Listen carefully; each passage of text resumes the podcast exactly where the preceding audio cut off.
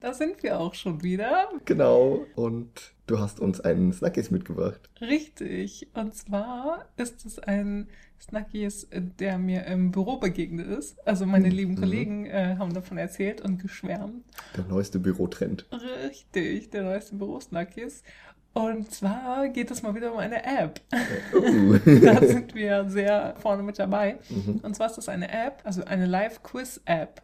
Mhm. Äh, in Deutschland war ja die, wie heißt die denn? Quiz. Quizduell. Quizduell, genau. Die war ja eine Zeit lang super aktuell. Alle haben die gespielt und sowas. Und das ist so ein bisschen in dem Stil so. Also es Mhm. ist, äh, man kriegt, ich glaube, insgesamt elf Fragen werden einem gestellt, nacheinander dann immer. Und äh, das Witzige dabei ist aber, dass es live ist. Es wird halt quasi live gesendet. Man lädt diese App runter. Mhm. Und dann ist jeden Abend um 20 Uhr startet quasi diese Live-Quiz-Show. Dann sitzt du Okay. quasi vor deinem Handy, hast das, ja, hast diese App offen und dann startet das so, dann ist da ein Moderator, der sagt, hey, herzlich willkommen allen, die jetzt da sind, äh, macht's euch bequem, wir Mhm. starten jetzt. Und dann sagt er Okay. Frage 1 und dann moderiert er halt so durch die Fragen. Ja. Und ja, je höher die Fragen werden, desto schwieriger werden sie auch. Es Mhm. gibt dann immer, ich glaube, drei Antwortmöglichkeiten. Aber sobald du eine Frage falsch beantwortest, fliegst du raus. Okay. Also bist du ausgeschieden. Ja. Und du kannst noch zugucken weiterhin, aber du spielst halt nicht mehr mit. Mhm. Und als Gewinn gibt es 1000 Kronen derzeit. Also umgerechnet 100, 100 Euro. Euro. Das ist jetzt nicht so viel. Mhm. Aber es geht halt auch nicht wirklich um den Gewinn, Ja. sondern es geht halt einfach um den Spaß bei der ganzen Sache. Ja. Und das ist wirklich witzig, weil, weil dieser Moderator dann, also ist auch schön schick angezogen irgendwie, ist, also wie Okay. so ein bisschen so, so im Fernsehen. So Und wie der, Günther Jauch. So. ja, genau. Und der redet dann aber direkt mit dir und, und ja, also moderiert der relativ schnell durch. Ähm, ich glaube, diese Fragen sind halt innerhalb von 10, 12 Minuten ist man da durch. Mhm. Also dann ist das halt durchgespielt, wenn man dann halt noch zuguckt und dabei bleibt, wenn man schon ausgeschieden ist. Ja. Und dann haben die halt jeden Abend, wie gesagt, um 20 Uhr startet es. Und ja, dann kannst du halt da mitmachen und hoffen, dass du möglichst weit kommst. Und dann am Ende wird das Gewinngeld, wird dann durch alle Gewinner geteilt. Okay. Also es war Okay, also es ist jetzt nicht so, dass einer dann übrig bleibt. Nee, genau. Also es sind dann halt, äh, genau, hängt von ab, wie viel dann auch tatsächlich gewinnen. Aber neulich hat, ich glaube, es waren ja 55 Gewinner oder irgendwie sowas und dann hat jeder f- 15 Kronen oder sowas gewonnen. Also Ja. das war nicht so viel, nicht der Rede wert, aber ähm, also irgendwie ist das, glaube ich, schon ein Erfolgserlebnis, weil Ja. man dann das Geld dann einsacken Ja. kann. Ja, elf Fragen ist ja auch, da kann man, hat man schon mal was verdient dann. Ja, genau. Mhm. Und es ist auch echt irgendwie unterhaltsam. Mhm. Also es ist spaßig. Was sind das so für Fragen? Ist das einfach so Allgemeinwissen-Quiz, so wie bei Wer wird Millionär? Ja, tatsächlich. Also es war, ich habe das ähm, vor drei Tagen oder so, habe ich es mal mitgespielt und da war, ich glaube, irgendwas äh, mit Malta, also Tag, Tag, wo Malta eine Rolle gespielt hat, vielleicht maltesischer Nationalfeiertag oder so wahrscheinlich. Okay. Ja. Und da war eine Frage zu einem maltesischen Gericht Aha. und dann war halt, was ist, und das hier hieß irgendwas mit Ries. Also was ist hm, so. Ries? Ein Dessert, ein Fischgericht, ein, also genau, dann gab es halt verschiedene Antwortmöglichkeiten. Und das war zum Beispiel, das war noch relativ einfach. Hm. Aber ich bin bei der Frage rausgeflogen, wo es dann um Primzahlen ging. Und das war die vierte Frage an dem Abend. Und da wurde halt einfach gefragt, wie viele Primzahlen gibt es von 1 bis 10? Und Ah. dann war es so, äh, mm, äh, keine Ahnung. Und es Und gibt wie halt viel auch Zeit hat man so, um so eine Frage zu beantworten? Genau, ich glaube, es gibt so viel. 10 Sekunden oder sowas. Und Ah, ja. dann musst du die Antwort halt geklickt haben. Und du kannst auch dir so Joker erarbeiten, Mhm. indem du Einladungen rausschickst an deine Freunde. Also so klassisches ähm, Friend-Marketing. Mhm. Und äh, dann kannst du die so als Pass einsetzen. Einfach, wenn du eine Antwort nicht weißt, dann kannst du die quasi als Joker einsetzen und dann kommst du weiter auch. Okay.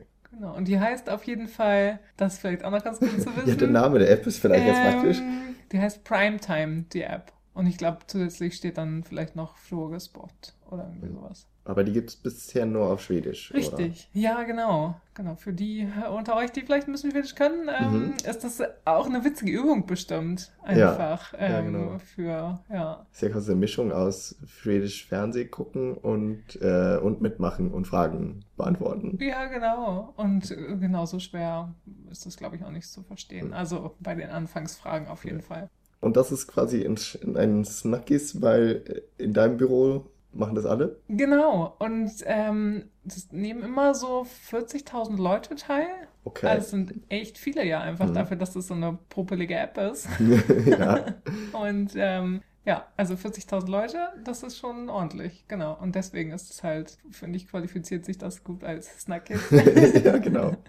Ja, ein, ja. ein richtiger kleiner Schweden-Trend. Ja, genau. Ja, cool. Das äh, werde ich doch auch mal ausprobieren. Quizshows finde ich auch immer ganz gut. Du magst auch. Ja. Sehr gut. Hej! Hej! Läget? Det är bra. Själv då? Jo, det är bra tack.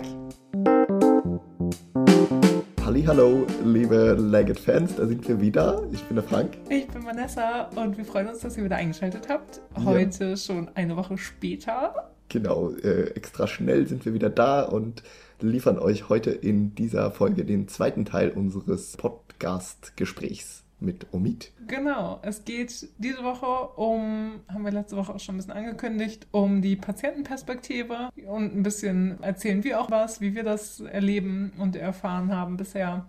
Mhm. Und genau, da geht es einfach darum, gibt es einen Unterschied? Ist Patient sein im schwedischen Gesundheitssystem genauso toll wie Arzt sein, wie das letztes Mal erzählt wurde? Oder gibt es da Unterschiede? Ja, und wenn ihr den ersten Teil verpasst habt, dann können wir das nur empfehlen, das nachzuholen. Omid erzählt hat unter anderem, warum er in Schweden gelandet ist, warum er sich Schweden auch direkt ausgesucht hat als Land, um als Arzt zu arbeiten. Das also in der letzten Folge zu hören. Aber genau. jetzt dann der zweite Teil. Jetzt geht's weiter. Viel Spaß! Zweiter Teil. Zweiter Teil, Klappe. Klappe die zweite. Klappe los.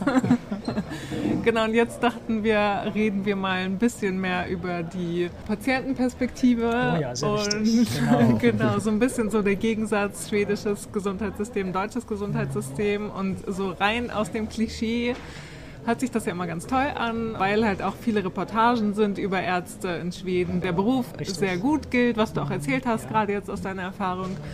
Und dann geht man auch immer einfach davon aus, dass das für die Patienten genauso gilt. Dass das auch Oder ein sehr gutes Gesundheitssystem ist. ja. Ah ja, gerade auch im Gegensatz zu Deutschland. Und wenn ich halt in Deutschland bin oder war auch in den letzten Jahren, war es immer so, ja, äh, in Schweden, das ist doch alles toll mit dem Gesundheitssystem und so. Und genau, da kann ich halt sagen, naja, kommt halt drauf an irgendwie auch. Richtig. Auf den Arzt drauf an, auf die Krankheit wahrscheinlich drauf an, die man hat. Ja, gerade die Wie akute. Akut das gerade ist, ja. ja, das Bedürfnis der Behandlung Behandlung. Soll ich jetzt einfach einsteigen mit meinem ja, gerne. Ja, erzähl doch mal. Genau. Jetzt bin ich mal gespannt. Ja. Ja. Meine Story war nämlich, dass ich vor ein paar Jahren eine Thrombose hatte im Unterschenkel. Und da bin ich zur, das war witzigerweise ein Mitsommer, wo oh, ja auch Schlechtes nicht Timing. so gutes Timing war. Genau. So. Nee, so, das war die Notaufnahme im, genau, im, im Karolinska. Und ja. dann bin ich halt da reingefahren und dann haben die mich untersucht, ich glaube ein bisschen Blut abgenommen auch. Und ähm, dann war ein Wert halt irgendwie erhöht auch, der Thrombose mäßig das gut anzeigt. Und dann war ich auch direkt zum Ultraschall bei einem Ultraschallarzt dann irgendwie bei einem Facharzt genau, äh, in der, in der Hinsicht. und der meinte dann, nö, alles gut, kannst wieder nach Hause gehen. Und dann meinte ich so, hm, okay. Und ich konnte auch, es hat sich sehr angefühlt wie Muskelkater und so. Und der hatte halt nichts gesehen und meinte so, wenn es schlimmer wird, komm halt wieder in der Woche. Okay. Genau, und dann war ich halt zu Hause und es ist nicht besser geworden und wurde schlimmer und hat sich halt nicht gut angefühlt und immer mehr Muskelkatergefühl. Und dann bin ich eine Woche später nochmal wieder reingefahren und da war dann wirklich die, also Thrombose. die Thrombose wurde festgestellt, genau. Und dann war ich halt auch, also es ist genau der gleiche Ablauf wieder, dass ich dann auch wieder bei einem anderen Arzt glücklicherweise im Ultraschall dann war und dann, genau, hat der gesagt, ja, nee, das sieht hier nicht gut aus. Dann machen wir mal die Überweisung zu einem Facharzt dann später und hier kriegst du erstmal deine Spritzen und dann gucken wir weiter. Und das war halt echt so eine Erfahrung, wo ich dachte, Leute, was ist ich, die Thrombose hätte sich lösen können und Richtung Herz wandern können. Und das war halt so, ja, eine nicht so gute Erfahrung. Und man hört halt auch, oder ich habe halt auch dann von, von mehreren gehört, irgendwie sowas, dass, dass die Ärzte halt eher immer sagen so, ach, geh mal wieder nach Hause, nimm mal eine Alvedon Mhm. und dann, also es ist eine Kopfschmerztablette oder ja, Ja. Schmerztablette und dann, dann gucken wir mal weiter. Oder dann so, wenn es wirklich ganz schlimm ist, dann sagen die Ärzte damit mal, warum warst du nicht schon irgendwie letzte Woche da? Ja, genau, richtig. Du kriegst plötzlich einen Vorwurf. Genau. Ja, ja. Das ist so. Hm. Aber den Eindruck habe ich auch und ich glaube sehr viele Schweden halt, dass so die Schwelle, um erstmal reinzukommen, zu einem Arzt zu kommen, die ist relativ hoch in Schweden. Richtig. Ist das, ist das auch dein Eindruck? Das ist auch mein Eindruck. Ich kann es insofern auch bestätigen, wir haben kaum einen privaten Sektor. Das führt dazu, dass man nicht wie in anderen Ländern halt den privaten Sektor als Auffangbecken hat. Also sprich, wenn man Privatpatient ist in Deutschland, kann man halt den langen Warteschlangen halt entgehen. Man kann Spezialbehandlung bekommen. Das gibt es in Schweden nicht, weil alles soll ja gleich sein. Alle sollen die gleiche Behandlung bekommen. So kann er bevorzugt werden. Was in der Theorie halt sich toll anhört, in der Praxis aber bei Ärztemangel dazu führt, dass niemand Behandlung kriegt, im schlimmsten Fall. Und dann muss man aber auch verstehen, wie das schwedische System aufgebaut ist. Wenn man in Deutschland sich anguckt, sind die Fachärzte verteilt auf Krankenhaus und Praxis. Du hast den Facharzt im Krankenhaus und der macht halt nur die Patienten, die halt eingewiesen werden auf Station. Plus halt Diagnostik. Zum Beispiel halt der Arzt macht Herzultraschall auch und der Gastroenterologe macht halt äh, Magenspiegelung. Aber Sonst ist halt nur für die Patienten eigentlich hauptsächlich zuständig im Krankenhaus. Und dann gibt es halt in Deutschland die ganzen Fachärzte, die ihre Praxen haben. Und da gibt es ganz viele. Ja. Warum kann man spekulieren? Ein Grund kann sein, ja, es ist sehr lukrativ. Wenn du eine eigene Praxis hast, kannst du es so managen, wie du willst und vielleicht auch guten Umsatz machen, geldmäßig. Ähm, so dass es finanziell auch lukrativ sein kann in vielen europäischen Ländern. In Schweden gibt es den privaten Sektor nicht. Das heißt, du machst kein großes Geld als Arzt. Und das führt dann dazu, dass halt andere Leute, die halt hier unzufrieden sind, geldmäßig und viel Geld verdienen wollen, warum auch immer, dann rausgehen. Sagen, ja, warum soll ich hier bleiben und einfach normal verdienen? Ich will einfach drei Autos haben oder sowas. Viel Geld verdienen. Das kann man hier nicht. Und das führt halt dann zu einem Dilemma, wenn man halt nicht genug Ärzte hat. Die zweite Sache ist, wenn man natürlich nicht diese Facharztpraxen hat und es nur noch diese Krankenhäuser sind, wo man diese Sprechstunden hat, da kann man sich angucken, wie es in Deutschland ist, in Krankenhäusern. Du hast in vielen Krankenhäusern einen Mangel. Wenn du diese Facharztpraxen nicht hättest, diese privaten oder auch die nicht privaten, außerhalb des Krankenhauses, dann wäre das ein Riesendilemma in Deutschland auch, denke ich. So, dass halt der Hausarzt hier in Schweden viel selber machen muss. Das heißt, er benimmt teilweise die halbe Arbeit, die normalerweise eigentlich der Facharzt in Deutschland machen würde. Okay, vielleicht können wir da noch mal kurz einsteigen, wie das generell aufgebaut ist. Also, wenn man krank ist, dann gehe ich zuerst zu meiner Wurzelzentral. Genau. Oder der zuallererst rufe ich erstmal an. Das ist ja, Ja. auch ein großer Unterschied. Man kann ja nicht einfach nur hingehen und sich ins Wartezimmer setzen. Nein. Erstmal anrufen. Also meistens fängt es so an, du hast eine Telefonnummer, die 1177, und da sitzt eine Krankenschwester und die verteilt dich. Die sagt dann, nee, bleib zu Hause oder geh jetzt zu deinem Hausarzt Ja. oder geh zur Notaufnahme. Was teilweise sehr gut funktioniert und teilweise, naja, ist es halt kein Arzt, der beraten tut. Und das kann dann manchmal auch nicht unbedingt nur gut funktionieren. Man versucht aber das schon zu filtern und den Patienten abzuhalten, den Arzt aufzurufen. Ja, was ja, auch schon ein komisches Approach ist. Also Vorgehensweise. Und das liegt dann einfach, dass wir viel Mangel haben und man halt ohne Termin einfach nirgends reinkommt. Und dann führt das zum Teufelskreis. Der Patient will zu einem Hausarzt, kriegt aber erst einen Termin in zwei Wochen. Ja. mir geht zwar schlecht, ich weiß nicht, was ich habe, kriege aber keinen Termin. Also die nächstmögliche Sache ist, ich gehe einfach Notaufnahme. Weil Genau. da muss ich keinen Termin nehmen, das ist ja eine Notaufnahme. Was aber dann ein Problem ist, wenn alle das machen, dann ist die Notaufnahme ständig überlaufen.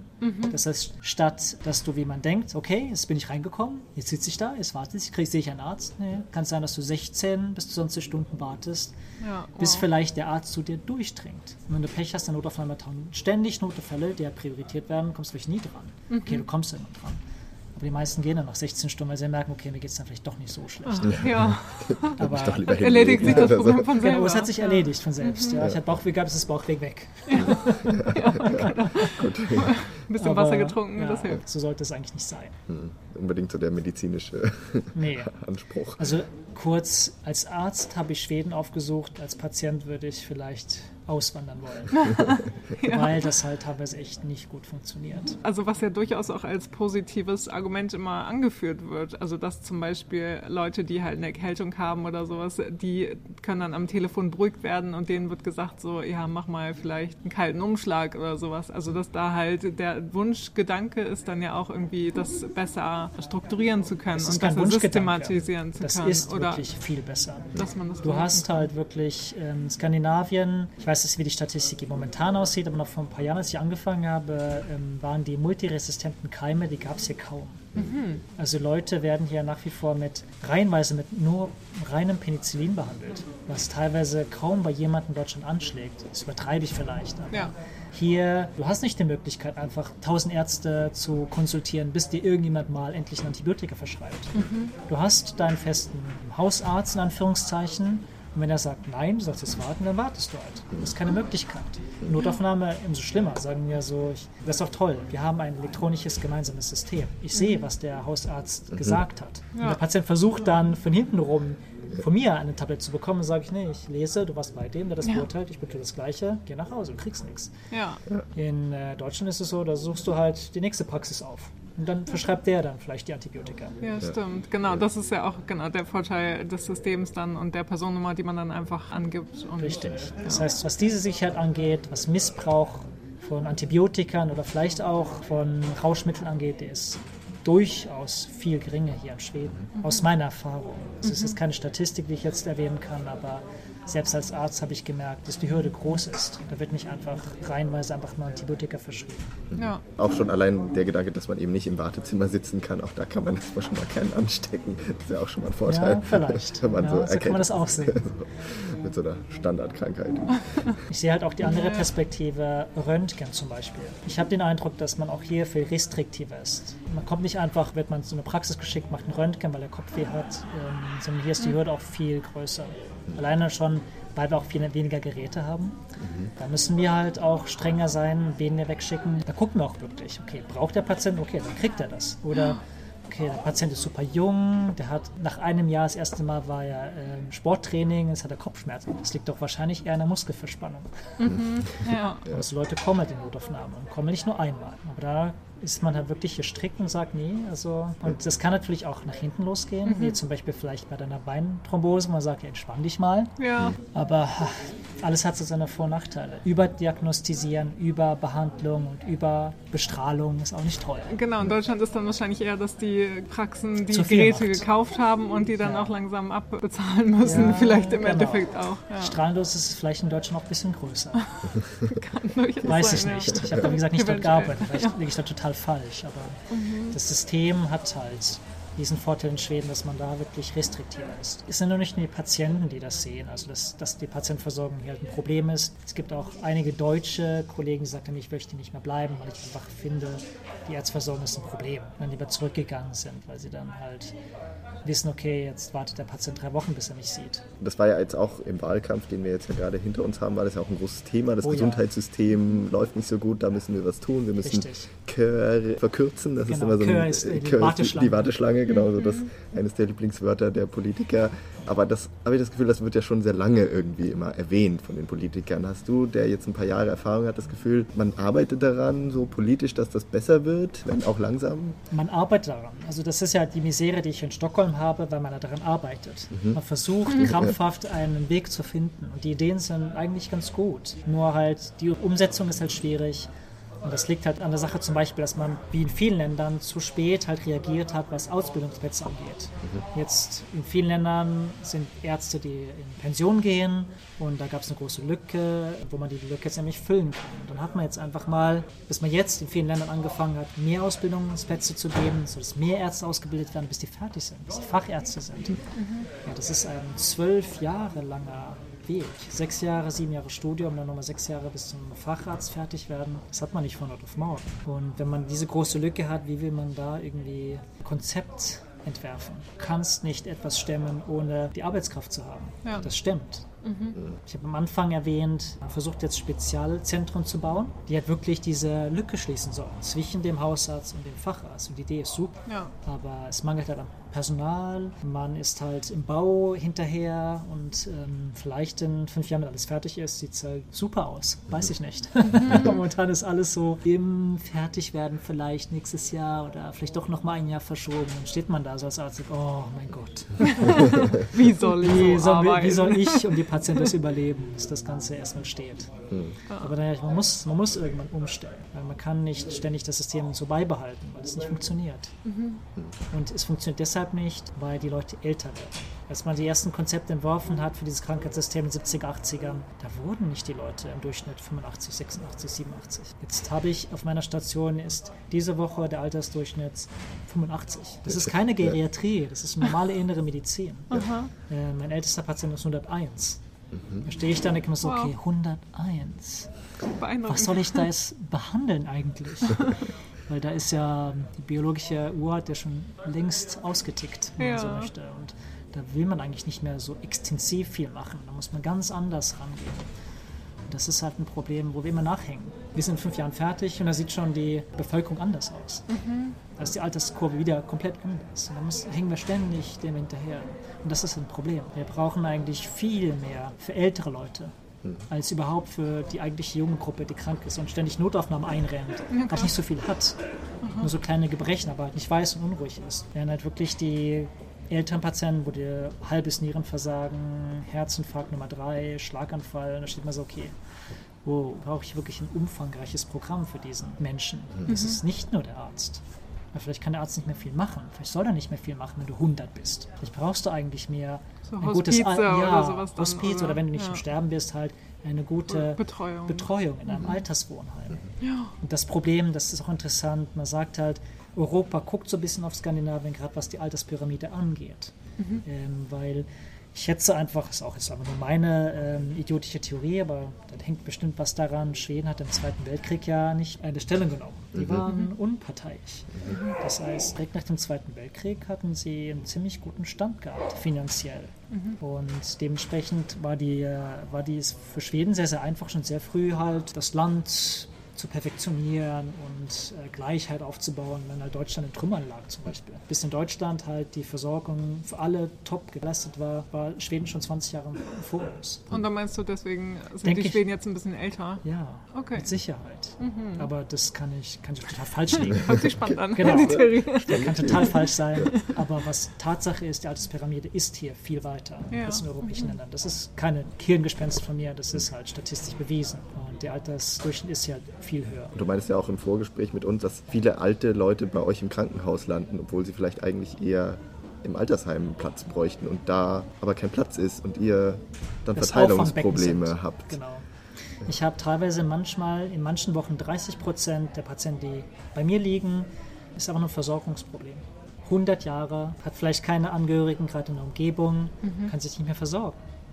Und da es keinen gab, der das frühzeitig erkannt hat, weil auch die Hausarztpraxen überfüllt, überfordert sind, ja, dann geht es so weit, bis sie halt hinfallen mehrmals und dann halt irgendwann der Nachbar dann kommt und sieht, oh je, liegst wieder auf dem Boden, Krankenwagen rufen, dann tauchen die bei uns auf mit vorübergehenden Nierenversagen, wir peppen das Ganze wieder auf. Aber eigentlich war das Problem, eigentlich, man hat nicht frühzeitig erkannt, dass dieser Patient halt nicht mehr alleine sein kann zu Hause.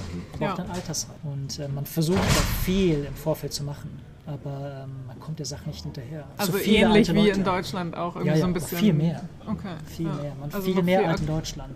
Ich merke auch in Deutschland, Verwandte, Bekannte, ist auch ein Riesenproblem genau. mit der Altersversorgung ähm, in Altersheimen und das ist halt hier einfach viel brisanter, weil einfach wir in der Alterspyramide schon viel weiter fortgeschritten sind. Was wir jetzt als Problem haben, kommt in Deutschland vielleicht in zehn Jahren erst. So ist der allgemeine, allgemeine Oh. Auffassung. Ja, wenn man jetzt halt schon denkt, so, oh mein Gott, das Ja, ist, genau. also wie sollen die alle untergebracht werden? Aber deswegen, also habe ich gehört, dass halt auch Deutschland einige Krankenhausträger so ein bisschen auf Schweden schielen und gucken, okay, was, was, wie machen sie das eigentlich? Haben die schon Lösungen die wir kopieren können?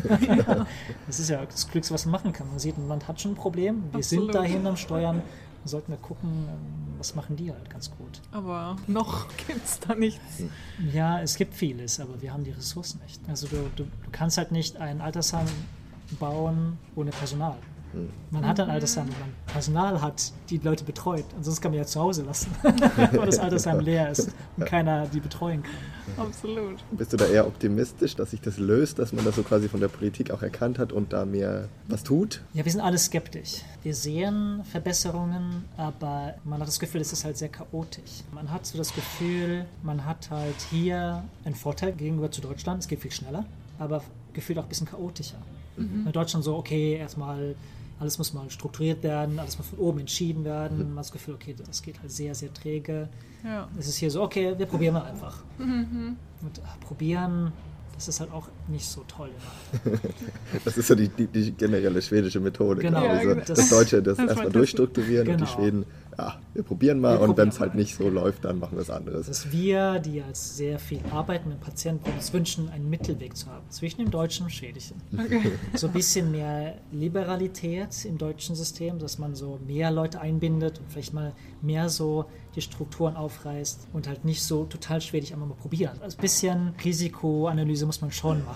Ja, man muss erst so gucken, was kann man nicht probieren, weil das kann schon ein bisschen mehr schief gehen. Das ist so das, was, was einen Bauchweh bereitet. Ja, Ich würde als okay. deutscher Arzt Bauchweh haben, weil es einfach nicht vorankommt. In Schweden würde ich Bauchweh haben oder habe Bauchweh, weil ich denke so, Leute, ihr müsst erst mit uns reden. Das funktioniert so nicht. Aha. Dann geht es Ja. auch schief. Und dann streuen wir wieder zurück und oh, Das hört sich schwierig an. ja. Der Mittelweg äh, ist wie immer oder wie meistens äh, da eine gute Option vielleicht. Lagom, Lagom. genau. Genau, ein schwedisches Wort. Ähm, Das bedeutet ähm, gutes Mittelmaß. Das ist Richtig. manchmal vielleicht das Bessere. Das habe ich leider noch in keinem Land gefunden. Alle Länder haben ihre Vor- und Nachteile. Genau, und jetzt nochmal, also einfach so dieser Vergleich, haben wir vorhin kurz auch gesagt, dass man das vielleicht sagen kann, so für die Ärzte ist es total super hier im schwedischen Gesundheitssystem. Vergleichsweise absolut. Vergleichsweise für die Patienten Ah, Teil, schlechter, teilweise, schlechter, aber teilweise dann auch, auch nicht. Hat auch Vorteile, wie mit Antibiotika und mit Röntgen Ja. und so weiter. Genau. Können wir das so abschließen? Ich denke schon. Wunderbar. Vielen Dank für die Einladung. Ja, vielen Dank, dass du uns so. Danke so dir für die Kompetenz. genau. Das war so eine richtige Sprechstunde hier. Danke dir. Cool. Ja, dann war es das jetzt auch schon wieder. Mhm. Wir sind jetzt hier wieder in Franks Wohnung. Deswegen ist es jetzt wieder ruhiger in Genau. unserem professionellen Studio. Ja, total super äh, Sound isoliert und so hier bei mir. Genau. Und ja, also wir fanden das Gespräch total interessant. Mhm. Wir hoffen, euch hat es auch gefallen und ihr habt viele neue Infos bekommen. Und äh, wenn sich irgendwelche Fragen euch stellen oder ihr irgendwelche Meinungen dazu loswerden wollt, dann äh, freuen wir uns natürlich drauf, wenn ihr das gerne machen wollt. Ja, genau. Auch gerne vielleicht, was ihr so für Vorstellungen hattet oder ob irgendwelche Klischees bestätigt wurden oder entkräftet wurden. Ja. Oder was ihr genau zu dieser Folge denkt. Erzählt es uns gerne. Oder falls ihr eigene Erfahrungen habt, auch aus dem schwedischen Gesundheitssystem. Oh ja, richtig. Dann äh, meldet euch gern unter legit.podcast.gmail.com, unsere Mailadresse. Oder auf unseren sozialen Medien, wo ihr uns auch immer findet, natürlich unter Laget einfach. L-A-E-G-E-T. Und wenn euch das alles gut gefallen hat, dann lasst uns auch gerne wieder ein paar fünf Sterne da bei iTunes oder folgt uns bei Soundcloud, kann man ja auch machen. Und hört dann einfach nächstes Mal wieder rein. Das äh, dauert jetzt wieder ein bisschen, bis wir die nächste Folge äh, raushauen. Dann im November. wir können ja schon mal einen kleinen äh, Ausblick geben. Ne? Mhm. Und zwar machen wir dann ein kleines äh, City-Trip. Ähm, was machen wir? Ein kleines City-Trip? Ein City... Wie heißt das? Okay, City Guide? City Guide. Ja, wir haben uns mal wieder in die Stadt begeben oder werden uns in die Stadt begeben in der nächsten Folge und euch dann ein bisschen Tipps geben, was man in Stockholm so in der kalten Jahreszeit machen kann. Falls ihr es äh, wagen wollt, hierher zu kommen in der Dunkelheit und Kälte. genau, und äh, das aushalten könnt. Ob Aber da das wirklich so ist, erzählen wir euch dann nächstes Mal. Ne? Genau. Und da gibt es auch eine ganze Menge trotzdem zu tun. Also schaltet wieder ein beim nächsten Mal und äh, macht es gut. Bis dahin. genau. Tschüss. Hey do.